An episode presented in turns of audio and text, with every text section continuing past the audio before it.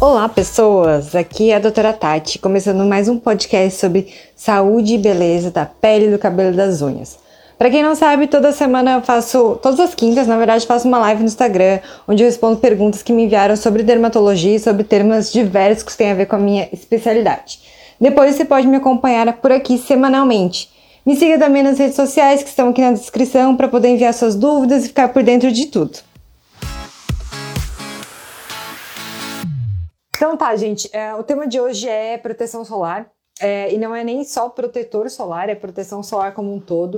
Uh, é, tem bastante coisa para falar. Talvez, talvez eu precise fazer uma outra live sobre isso para continuar o assunto. Uh, eu acho que a maioria das perguntas que foram feitas eram tinham mais a ver com o protetor solar, então eu vou focar mais no protetor solar do que na proteção solar como um todo tá? Então, por que, que a proteção solar ela é importante? Por que, que a gente é, insiste em ter que usar protetor solar? Porque a radiação solar ela pode ter efeitos deletérios para nossa pele, né? Então, a gente pode dividir esses efeitos imediatos, que provavelmente várias pessoas já sentiram, que é realmente é, queimadura solar, vermelho, calor, ardência, é, pigmentação também a gente considera isso, tipo, tanto aquela pigmentação que é mais transitória, que acontece logo depois que tu que se expõe ao sol, como aquela pigmentação que acontece depois do bronzeado famoso que as pessoas querem. É, então, essas duas coisas a gente considera que são é, efeitos mais imediatos da radiação. Mas o que a gente se preocupa mais são os efeitos a longo prazo, esses efeitos que a gente pode dizer que são efeitos tardios da exposição à radiação solar, é, que são a fotoenvelhecimento, que é uma coisa que ninguém quer, Uh, ou pelo menos é uma coisa que eu já falei algumas vezes, que o envelhecimento causado pelo sol, às vezes ele é mais importante na nossa pele do que o envelhecimento é, causado pela idade mesmo, e a gente até considera o protetor solar como uma entidade, ou melhor entidade que a gente tem, né? Então, geralmente, a gente não vai fazer nenhum esquema entidade que não inclua proteção solar por causa disso. É em relação ao câncer de pele, então a gente é, tem inclusive dados que sugerem que mais ou menos 90% dos cânceres de pele que a gente considera não melanomas são causados pela radiação solar e 86% dos melanomas. Então é uma coisa que é, uma, é o protetor solar tem essa ação preventiva em relação ao câncer de pele. Então, é, países que têm uma que tinham uma incidência maior de câncer de pele focaram muito na proteção solar e tiveram uma redução dessa incidência, é, tipo diminuiu a quantidade de câncer de pele nesse lugar. E o clássico é a Austrália. Então, se já foi para a Austrália, já, já conheceu alguns australianos, vocês vão ver que eles têm uma ideia totalmente diferente de proteção solar, de, de importância de uso de protetor solar, por causa de uma coisa educativa ali desde a infância. Então, é, eu até lembro quando eu fui para eu fui para Nova Zelândia ali quando eu estava na faculdade é, e a gente foi fazer um negócio de caiaque em algum lugar e a Nova Zelândia é perto da perto da Austrália e daí a gente foi nesse passeio tinha os australianos junto. E a gente tava ali, tipo, não era dermatologista ainda. É, e a gente tava ali, tipo, na cara pra, pegar o, o caiaque ali. E a gente tava passando protetor na, naquela hora. E os australianos acharam, tipo assim, como assim? Como é que eles não passaram protetor solar antes de sair de casa? Estão passando só antes de fazer a atividade. É, então existe toda uma uma questão assim é, mais educacional da, na Austrália, porque eles têm um índice alto de câncer de pele. É, e daí assim, por que, por que eu estava falando que protetor solar ele é uma, da, uma das partes da proteção solar? Porque quando a gente está falando de proteção, solar, o protetor solar é uma das formas, digamos assim. É, outras medidas de proteção são realmente não se expor, né? Então talvez vocês até já tenham ouvido falar do horário ruim do sol, que é das 9 às 15 horas, das 9 às, às 16 horas, dependendo do local onde tu tá, tá? Aqui, como não vai ter horário de verão, é, o horário pior, o horário que tem um pico de radiação UVB, que está mais relacionado ao câncer de pele, é das 9 às 15 horas, mas não quer dizer que não tem nenhum problema no resto, continua tendo coisas, tá? É, então, esse é um horário que a gente tem que cuidar mais, que é o pico de radiação UVB. É, então, assim, geralmente não se expor nesse horário, então é uma coisa que a gente chama de uma medida de proteção solar, é, de usar protetor solar, provavelmente dito, que a gente vai falar mais depois sobre protetor solar, é, usar roupa, chapéu, é, blusa, essas coisas assim ajuda, tá? Então é uma coisa que é, existem tecidos com proteção UV, mas não necessariamente ou os outros tecidos, qualquer coisa que tampa, ajuda. Né? Qual que é a diferença do tecido que tem proteção UV? Ele tem uma trama mais fechadinha, para deixar a radiação penetrar menos. Eles são um tipo de, de tecido que foi feito testes para determinar é, qual que é o grau de exposição UV, então tem toda essa questão. Eu até deixei aqui... Onde é que eu coloquei? Oh, eu tinha trazido o, meu maiô com proteção V, pra, acho que eu deixei na sala. Depois, outro dia, eu mostro pra vocês. Depois eu vou colocar nos stories a foto do meu maiô. Né? Porque a roupa com proteção V é uma das formas que acaba sendo mais barato do que usar protetor solar, é menos chato e agora está mais na moda. Então, tem, eu ia mostrar meu maiôzinho para vocês, dizendo que tem vários tipos de maiôs é, bonitos e tal, roupa de criança, com personagens da Avengers, com personagens de princesa, enfim, para facilitar nessa questão da proteção solar. É, e daí, assim, tem essas questões, e procurar sombra, usar, usar sombrinha, essas coisas assim, também auxiliam na proteção solar. É, o que vai lembrar para vocês é que vocês, se vocês forem, por exemplo, na praia, é, só ficar embaixo do guarda-sol não é suficiente, porque a areia reflete a radiação, tá? Então, tipo, a radiação, tu tá lá na praia deitado, a radiação passa ali e vai ali para a tua pele de novo se tu não tiver com proteção solar, tá? Então tem que usar proteção solar também quando estiver embaixo do guarda-sol. Uh, ah, e principalmente um outro lugar que reflete bastante é a neve. Então, se você é uma pessoa que já foi já se expôs à neve, estava com sol, estava uh, passando frio, mas tinha sol, talvez tenha percebido que a radiação, a neve reflete até 90% da radiação.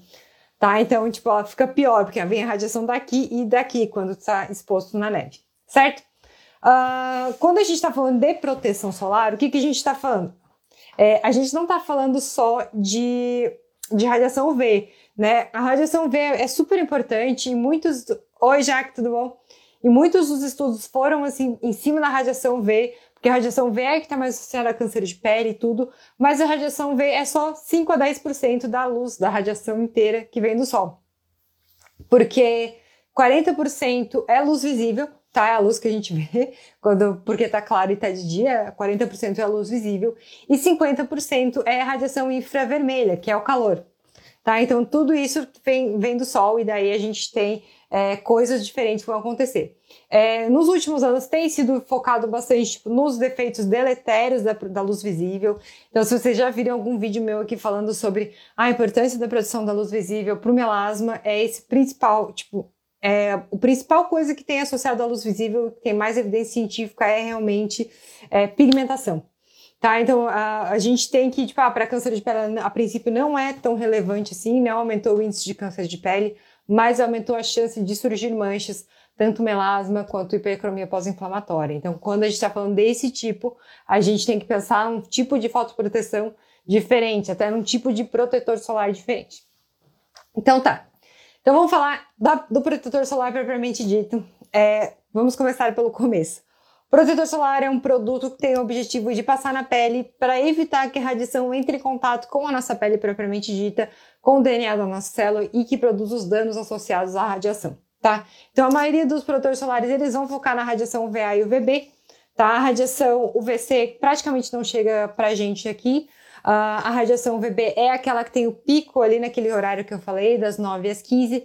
A radiação UVA está mais ou menos o dia todo é, ali presente, tá? Então, é por isso que é interessante usar protetor solar todos os momentos, não só naquele horário de pico maior, mas naquele horário é bom nem passar, é, não é bom nem sair de casa se for possível. É, então é o seguinte, os protetores solares, eles são classificados pela Anvisa como cosmético grau de risco 2. Então eles não precisam de receita médica para comprar, Ainda bem, porque senão vai, já ia ser mais, ia ser menos usado ainda.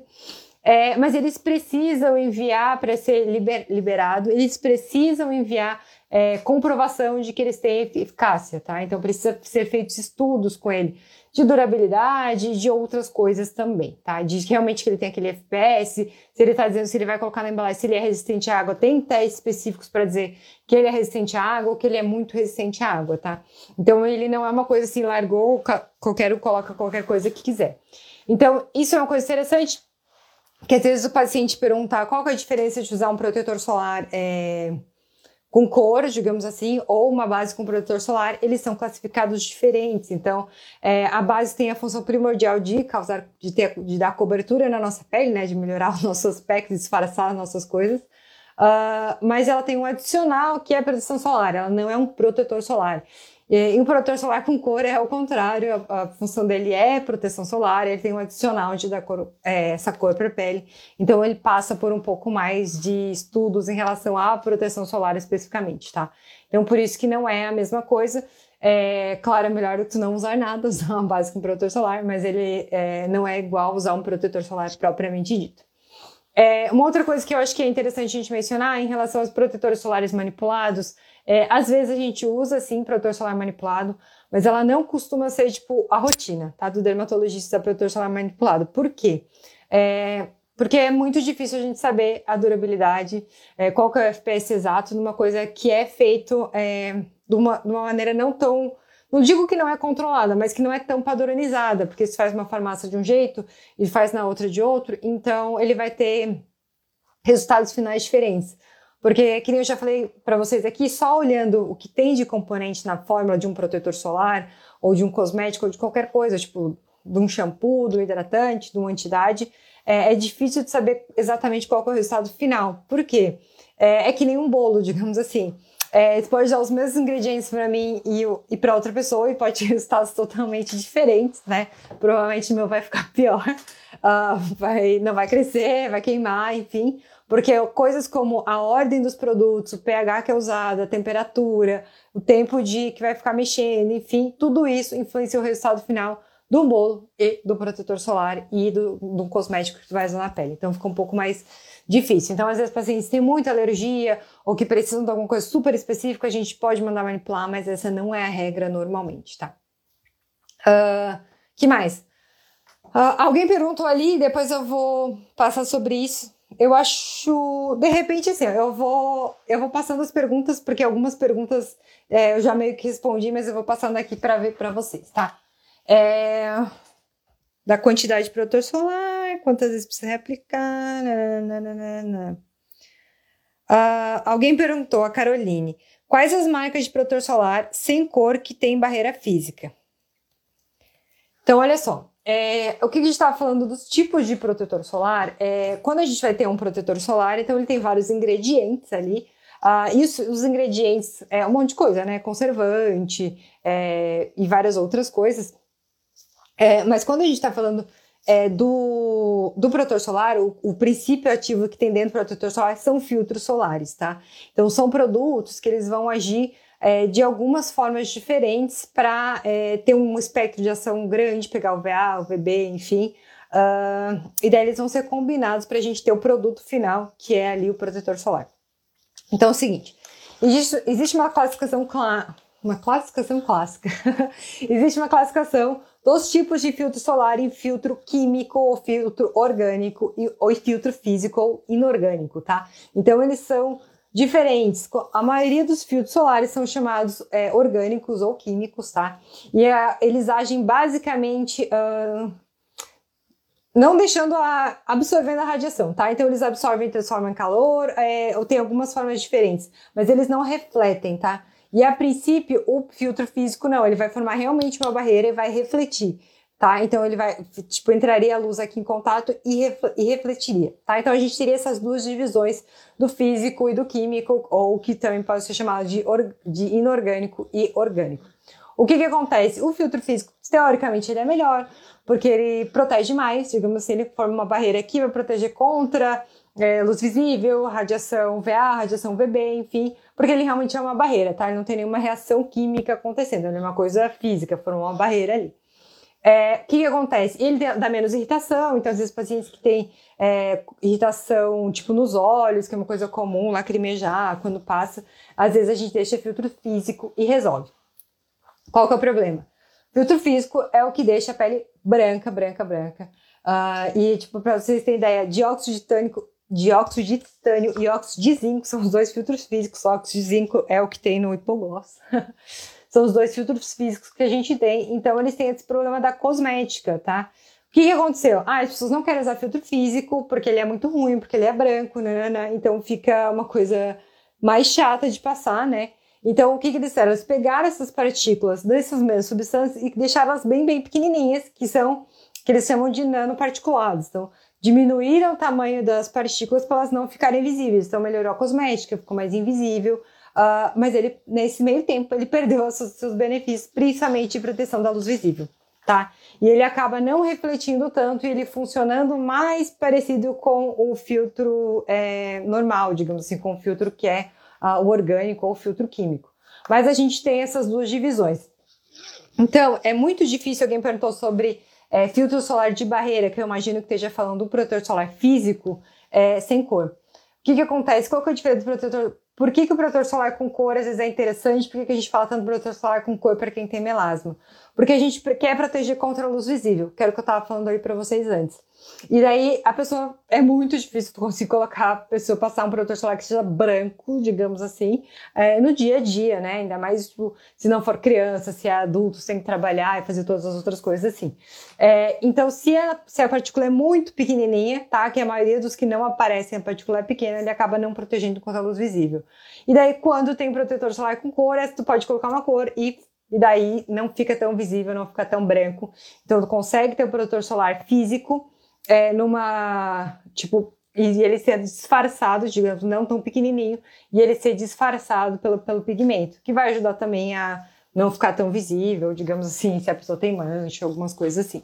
Então é muito difícil. O que, que eu vou dizer? Protetor solar de barreira uh, sem, sem cor, pode tentar procurar protetor solar de bebê. Existem os outros protetores solares fí físicos sem cor, tá? É, eu vou dizer que a gente não tem tantas marcas, a gente tem da, da VN, da SkinCeuticals, da Adicus, mas não tem tantas opções assim. Mas que a gente tem que ver qual que é o teu objetivo. Se é proteger contra a luz visível, talvez seja melhor trocar para um protetor solar com cor. Vamos ver. Ah, ah, já aproveitando esse mesmo contexto, a Jaque perguntou se protetor solar sem cor é suficiente. Uh, na verdade, sim. A gente estava falando dessa coisa do com cor e sem cor e é mais ou menos isso que eu falei. Então, geralmente, o protetor solar com cor ele vai ter uma proteção maior contra a luz visível, é, o que é interessante para alguns tipos de, de manchas, principalmente. É, mas, a princípio, em relação a câncer de pele, enfim, tu não tem nenhum ganho a mais com isso. É, então, eu vou dizer que até as coisas sobre os efeitos da luz visível na pele, é, talvez quem esteja ouvindo pense, ah, não, é uma coisa óbvia, enfim, que todo mundo já sabe, mas cada vez saem mais estudos em relação a isso. Então, a gente não sabe ainda, tipo, até onde a luz visível tem problema. O que a gente sabe mais é realmente que ele tem essa influência em manchas, tá? Então, melasma é, tem que usar protetor solar com cor. Uh, em relação às outras questões, se o teu, se o teu objetivo é proteger uh, em relação ao câncer de pele ou proteger de queimadura, protetor solar sem cor tá ótimo. Se for passar na quantidade certa, vai lá, não precisa usar com cor, não. Uh, vamos ver, vamos ver. E daí é o seguinte, o que, a gente estava falando? É, quando a gente vai escolher lá um produtor solar, além dessa questão do físico, do químico, nananana, o que, que tu vai escolher lá? Tu vai ter embalagem, tu vai ver um número. O número clássico é o FPS, que é o fator de proteção solar. Então vai ter 15, 20, 30, 50, 60, 70, 80, 90, 99, enfim. Vai ter vários tipos de, de FPS. O que, que é que significa esse FPS, gente? É, o FPS foi primeira, uma das primeiras coisas que foram vistas e ele tem a ver com a radiação UVB, tá? Só com a UVB, não tá falando da UVA. O que que, o que que ele avalia? Existe, ele vai... Como é que eu vou explicar? Existe assim, o FPS 30, quer dizer que tu pode ficar 30 vezes a mais no sol antes de ficar vermelho. Ele vai avaliar o vermelho da pele, ponto, tá? Então, assim, se eu, sou uma pessoa super branca, que eu fico um minuto no sol e eu já fico vermelha, se eu usar protetor solar uh, com FPS 30, eu vou poder ficar 30 minutos no sol sem ficar vermelha. Se eu sou uma pessoa que precisar ficar uma hora para ficar vermelha, então eu posso ficar 30 horas no sol é, sem ficar vermelha, tá? Então, e daí por isso, talvez por isso, uh, algumas pessoas falam que tanto faz. Ah, não, 15, 30, 50, depois de 30 é tudo a mesma coisa, enfim, essas coisas assim. É, isso não é verdade, tá? É, por alguns motivos específicos. Uh, e, primeira coisa, quando a gente tá faz, determina o FPS de um produto, tá? E daí talvez vocês já tenham visto, pegue o protetor solar de vocês aí, se vocês tiverem um protetor solar aí perto, que vai estar tá escrito atrás do protetor solar que tem que passar abundantemente. Em grande quantidade, uh, sem economia, sem pinguinho, um pinguinho aqui, outro aqui, outro aqui. Uh, por quê? Porque os testes para de determinação do FPS, eles usam uma quantidade específica de protetor solar. Tá? Eles não, não é uma coisa assim, que foi uma pessoa qualquer e passou. Não, eles foram lá, mediram quanto que ia usar para fazer esse teste para determinar quanto que ia ter de proteção. Então, se tu tá usando menos, tu não tá tendo essa proteção, tá? É, e daí talvez você já tenha ouvido falar da quantidade de protetor, protetor solar que é o certo usar. Inclusive, eu tenho um vídeo aqui meu tentando passar o protetor solar na quantidade certa, uh, ah, para a gente ter o que foi feito ali, os testes que foram feitos para a gente usar exatamente aquela quantidade, tá? Essa quantidade é 2 uh, gramas por centímetro quadrado, tá? Então, é uma quantidade que tem, a gente tem aquela regrinha das colheres uh, de chá, tá? que para o rosto, para o pescoço e para a orelha seria uma colher de chá, uh, para um braço uma colher de chá, para outro braço uma colher de chá, para o tronco e para as costas duas colheres de chá e para cada perna duas colheres de chá.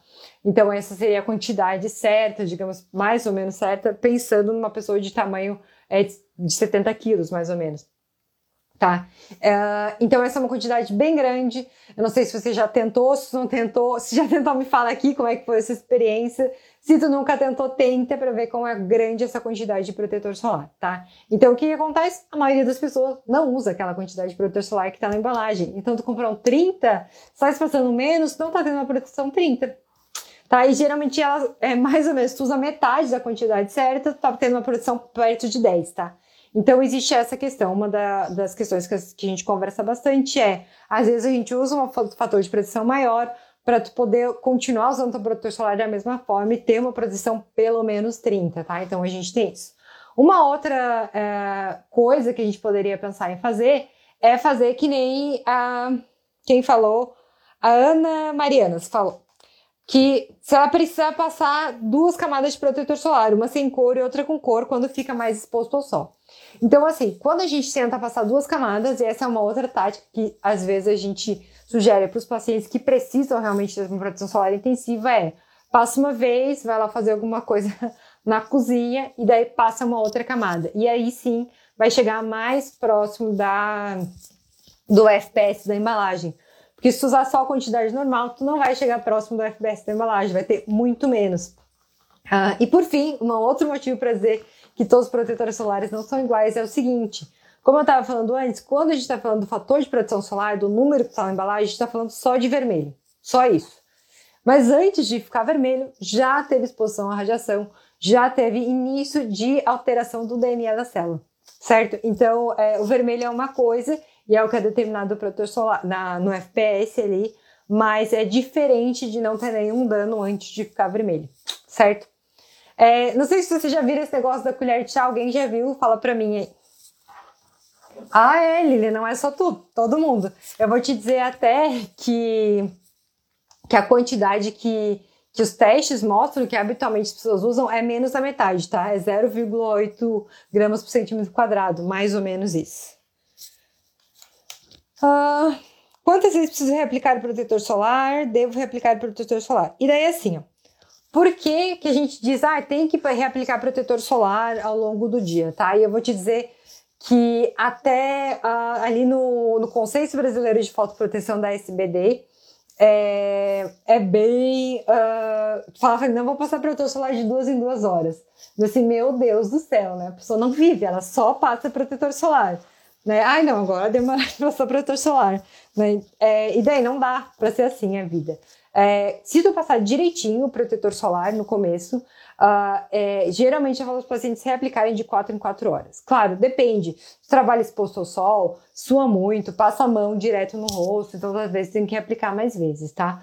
É, mas geralmente 4 em 4 horas é suficiente. Uh, ele ajuda a, a somar, digamos, também a proteção solar. Se tu passou menos ali, tipo, passou a quantidade normal, mas que não é a quantidade certa, uh, quando tu reaplica de novo, ele ajuda a manter o proteção, a, a aumentar essa proteção solar. Uh, então não precisa lavar, a não sei que a, se tu acha que a cosmética fica muito ruim se passar um por cima do outro. E, tipo, para vocês saberem de consciência para reaplicar de duas duas horas, mas depende muito assim da do teu dia a dia, né? Então você fica mais exposto, se tu sua mais, se tu mexe muito no rosto, então daí tem que passar a reaplicar mais, tá? É, mas pelo menos é, no inverno, pelo menos ali de manhã e perto do meio-dia. E daí geralmente fala, ah, não, passa às 8 ao meio-dia, às 4 da tarde. E daí, tipo, mais no final do dia, principalmente agora no verão, que a gente às vezes vai sair do trabalho e ainda está claro. Vamos ver. Várias já foram. Protetor solar para o rosto, 30 e 50. Tem qual tempo mais para retocar entre eles no dia a dia e na praia? Ah, e tem essa questão, claro, né? Na praia, é, tu sua mais, tu entra no mar, então, tipo, toda vez que tu entra na água, mesmo que seja um protetor solar que tenha é, resistência à água, tá? Quando diz que ele é resistente à água, quer dizer que ele perde 50% da sua eficácia de FPS de proteção solar depois que sai da água. Então ele perdeu. Então mesmo assim tu precisa é, entrar de novo, passar protetor solar de novo.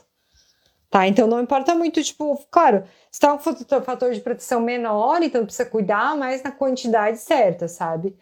É, está usando protetor solar 99, talvez não, não tenha tanto problema, sabe? Uh, vamos ver. Então tinha essa pergunta: quanto maior o FPS, maior a proteção? Sim, quanto maior o FPS, maior a proteção. É, não necessariamente a gente precisa da proteção 99 e 100, uh, mas se tu for usar uma proteção maior, menor, tem que cuidar muito com a quantidade de produto que tu vai usar. Tá? Então, às vezes, a gente está usando um protetor 99 para a gente ter uma proteção 30 e tá ótimo. Às vezes eu faço isso. Tá. Uh, vamos ver. Alguém perguntou sobre as marcas de protetores solares mais baratos, tipo Anasol, se a eficácia é boa. Então, a princípio, a eficácia a gente espera que seja boa, né? Porque eu estava falando para vocês que existe uma regulação para usar um protetor solar, não é só tipo, vou fazer um protetor solar aqui na, no quintal da minha casa e vou começar a vender na, na esquina, tá? Então ele passa por regulações. Inclusive, a Anasol, eu acho que ela tem uma linha que tem um monte de protetor solar, é uma, é uma empresa aqui de Santa Catarina e tem um monte de tipo de protetor solar. Uh, então, acho que dá para usar. O que muda, digamos assim, ah, vou usar. Por que, que eu não vou usar sandal e vou ter que usar, sei lá, skincêuticos no rosto? É, geralmente é muito mais uma questão de cosmética e das outras coisas que são agregadas, porque proteção solar é ótimo, maravilhoso, enfim, uh, mas às vezes o paciente pergunta, e eu falei isso em outro vídeo que a minha amiga comentou qual que é o melhor protetor solar, o melhor protetor solar é o que tu usa. E daí, assim, ó, se ele tem cheiro ruim, se ele deixa a tua pele oleosa, se ele é pegajoso, se ele fica branco, que ele tá falando, já fica muito mais difícil colocar ele na tua rotina, né? Então, é, às vezes, tá pagando mais por um protetor solar, que às vezes tem algumas outras coisas além de proteção solar, tá? Antioxidante, enfim. É, mas tá pagando também pela cosmética, pelo cheiro, pela embalagem que é mais fácil. É, então, não necessariamente o preço vai dizer que ele não funciona como protetor solar, sabe? É, e daí, se as outras coisas te agradam, não, tem, não, não necessariamente precisaria comprar um, um mais caro, né? Claro que o protetor solar depende muito hum, é, do bolso, do, da pessoa e do, dos objetivos, principalmente, dos hábitos de vida. Então, para a gente escolher qual que é melhor para cada um, né? Do tipo de pele mais oleosa, mais seca, com acne, sem, enfim. Por aí vai que, que eu acho do protetor solar da Shiseido? Caro. Agora mesmo ficou impossível. Não, eu acho que eles são muito bons, na verdade, sabe? Eles têm, tipo, com cor, tem uma cobertura bem boa, enfim. Uh, mas agora com o dólar tão caro ficou meio complicado. É, então, de vez em quando eu, eu usava, mas agora faz tempo que eu não uso. Deixa eu ver as perguntas aqui. Uh... Os protetores solares em spray têm a mesma eficácia? Então, é, a gente tem várias cosméticas, digamos, vários veículos de proteção solar. A gente pode ter ele em gel, spray, emulsão, gel creme, creme, uh, pó, que mais? E por aí vai, bastão e tal. E a princípio, assim, ó, eles têm a mesma proteção se consegue passar na quantidade certa. O problema do spray é muito difícil passar nessa na quantidade que eu falei. Muito fácil esquecer áreas quando passa só um spray. É, eles são ótimos, são práticos. Eu acho que para reaplicar eles seriam bem interessantes, né? Principalmente se já passou direitinho é, o protetor solar antes, daí, tipo, se ficar uma partezinha não vai ser tão dramático, não vai ficar com uma manchona. Uh, mas eles têm a mesma eficácia, só tem que prestar mais atenção, na verdade, que é mais difícil a gente conseguir atingir a quantidade certa ali que eu estava falando para vocês, uh, e muito mais fácil para esquecer alguma área. Então, aí quem já viu, que comentou ali que já viu que a quantidade certa é uma colher de chá para o rosto, pescoço, para as orelhas, tenta em casa depois manda uma foto para mim para vocês verem como é que vai ficar. Uh, alguém perguntou o que são protetores solares químicos e por que gestantes não podem usar. Uh, e agora, talvez, deixa eu ver se foi a mesma pessoa que perguntou do protetor solar da gestação. É a mesma pessoa que perguntou.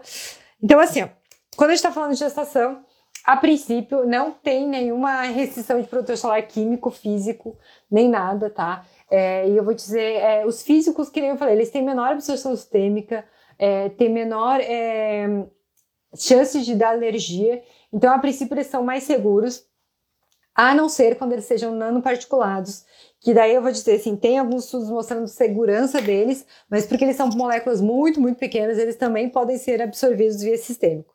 É, do Conselho Brasileiro de Proteção Solar, da Sociedade Brasileira de Dermatologia, a princípio todos os protetores solares poderiam usar na gestação. Tá?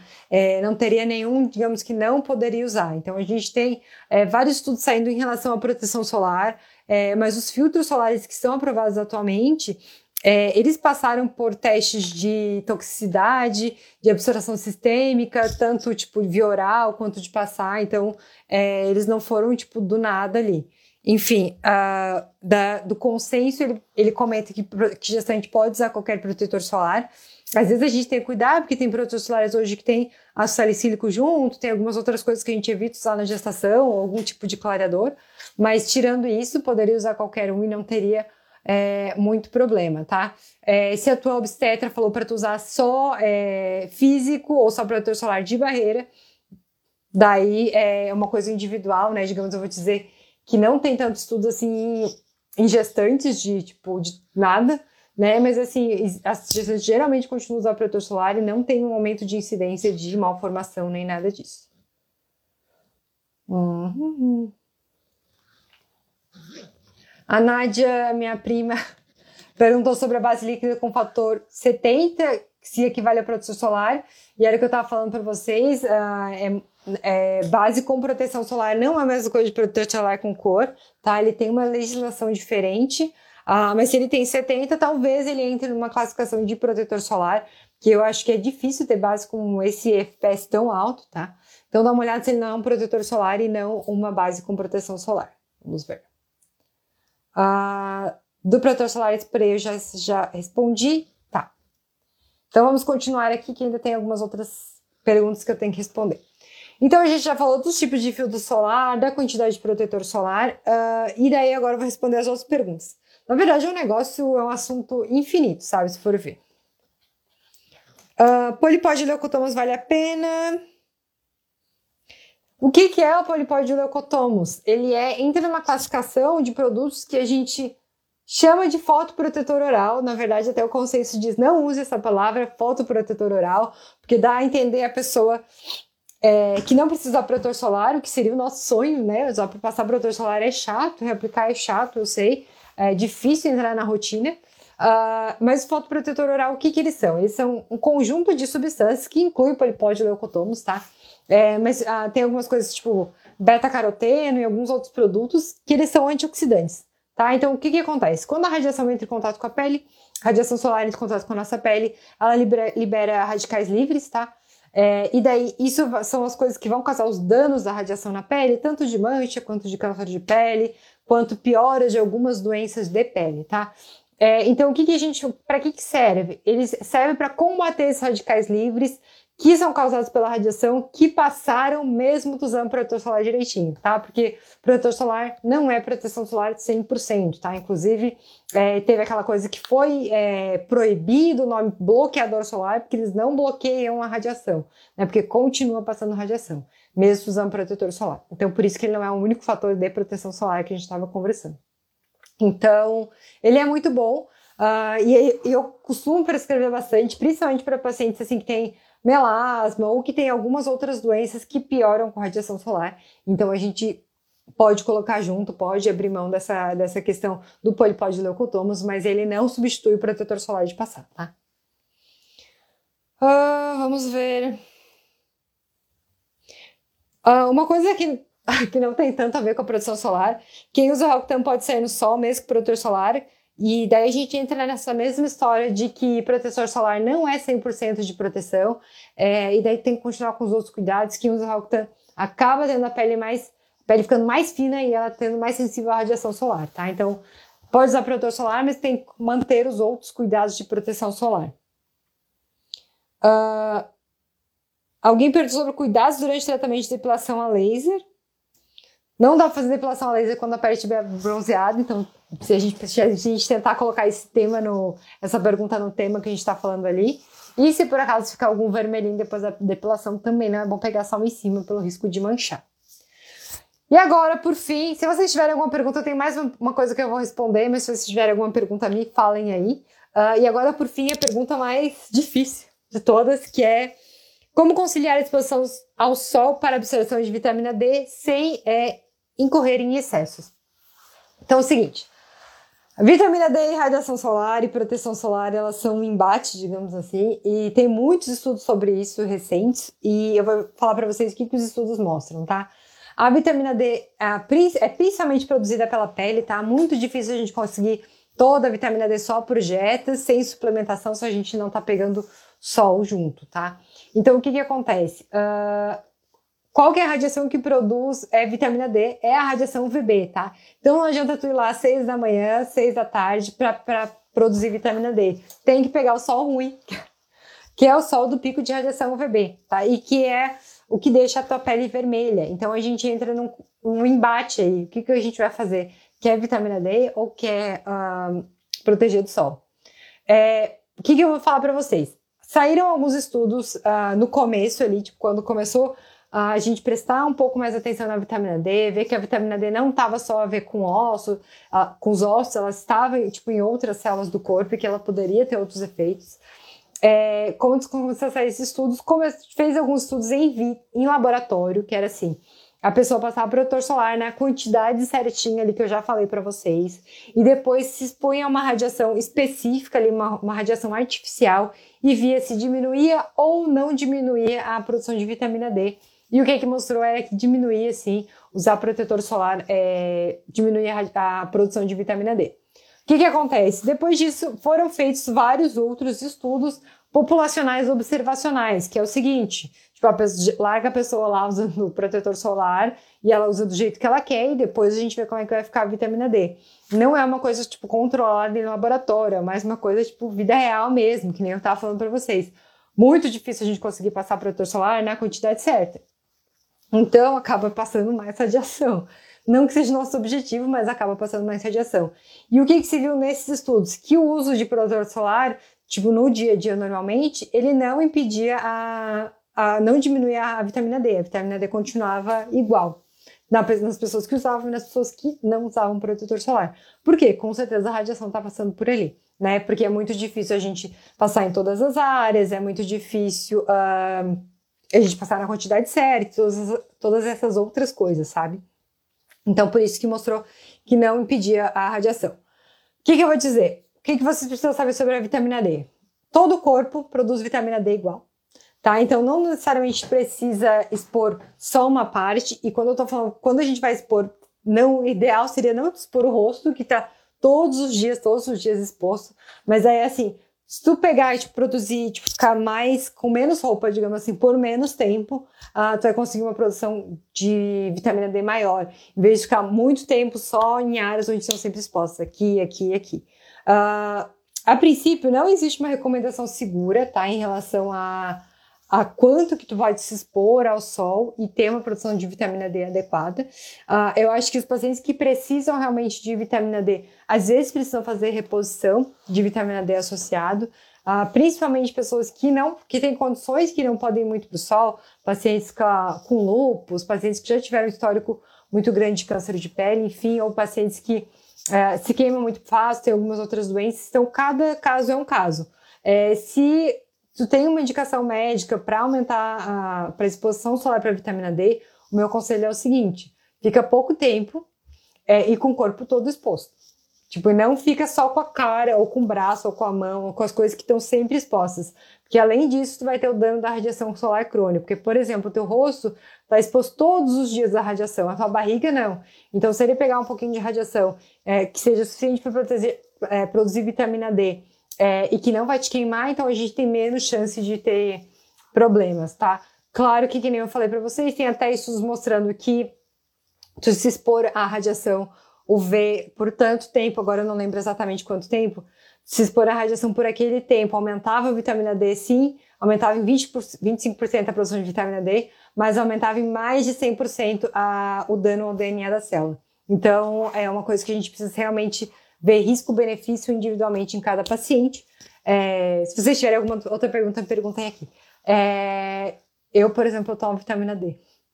É, agora tá tendo, tipo, uma uma, um surto, né? Na verdade, porque a gente ficou em casa muito tempo, né, né, né? então tem muitas pessoas que têm vitamina D baixa. Daí saíram aqueles estudos mostrando em relação ao Covid, a vitamina D baixa eh, levaria talvez a um pior prognóstico, assim. É, e geralmente eu tomo vitamina D mesmo. A minha vitamina D nunca tá, tipo, super mega baixa, é, mas eu costumo suplementar a vitamina D junto com algumas outras coisas, enfim.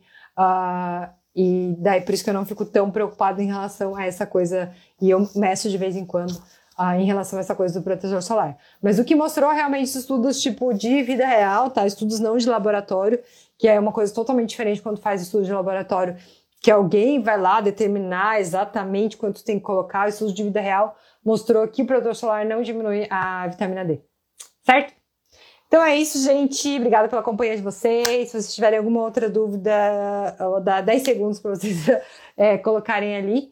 Uh, espero que, vocês tenham entendido, que tenha ajudado vocês a entender um pouco mais sobre a proteção solar, que é super importante, tá? É, a gente ainda não tem uma coisa, tipo, é, ela protege muito em relação a, a, aos cânceres de pele, então é muito difícil a gente dizer, ela vai, tipo, pro sol e não se preocupa. Uh, talvez isso mude algum dia. Estamos aqui ainda na torcida que exista realmente um fotoprotetor oral de verdade que facilite a gente reaplicar protetor solar. Mas, por enquanto, tem que colocar no hábito, colocar na rotina, que nem ia falar pro, para os pacientes, inclusive para minha dentista. É, protetor solar tem que ser igual a escovar os dentes. No começo é difícil, é chato a gente colocar, é, mas eu falo, é, que acontece? Tipo, depois que entra na rotina, tu se sente mal quando isso não passa, sabe? Igual quando, tipo, você sair de casa de manhã cedo, não escovar os dentes, está faltando alguma coisa, é, quando tu tiver esse sentimento em relação à proteção, à proteção solar. Então, alguma coisa saindo pelo caminho certo. Tá bom? Obrigada pela companhia de vocês. Boa noite. Tchau.